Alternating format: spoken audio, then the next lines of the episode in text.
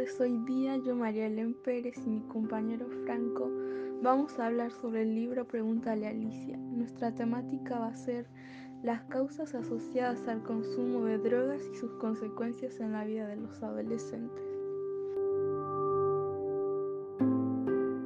Causas y consecuencias de las adicciones. La adicción es considerada una enfermedad crónica que ocurre tras el consumo continuo de una droga durante un periodo de tiempo relativamente largo.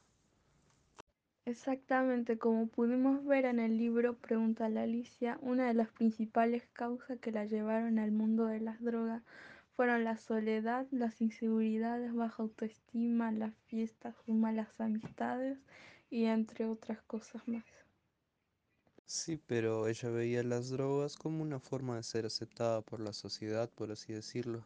Alicia cada vez probaba distintas drogas alucinógenas, como ácido, metanfetamina, hierba, entre otras.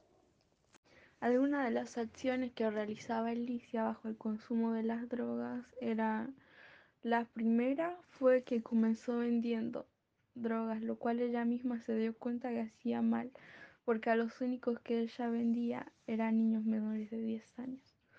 Luego, un tiempo después, las drogas la llevaron a decir un uso más frecuente de las drogas a tal punto de llegar a vender su cuerpo para obtener dicho producto. La vida de Alicia cada vez estaba volviendo más difícil.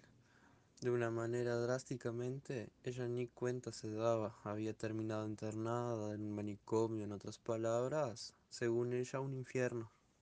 Y también fue violada en una fiesta con su amiga por cinco hombres, debido a que pusieron droga en sus bebidas, sin su consentimiento y lamentablemente pasó lo anteriormente dicho. Es muy triste pensar que esto pasa diariamente en distintas partes del mundo. Finalmente, esta triste historia nos deja una gran moraleja. No deben dejarse llevar por otras personas o malos pensamientos. Pensar bien cada cosa que queremos en nuestras vidas y pensar responsablemente sin importar la edad que tengamos. No sabemos el daño que nos podemos llegar a causar a nosotros mismos o a otras personas. La droga destruye hogares, familias sin vida.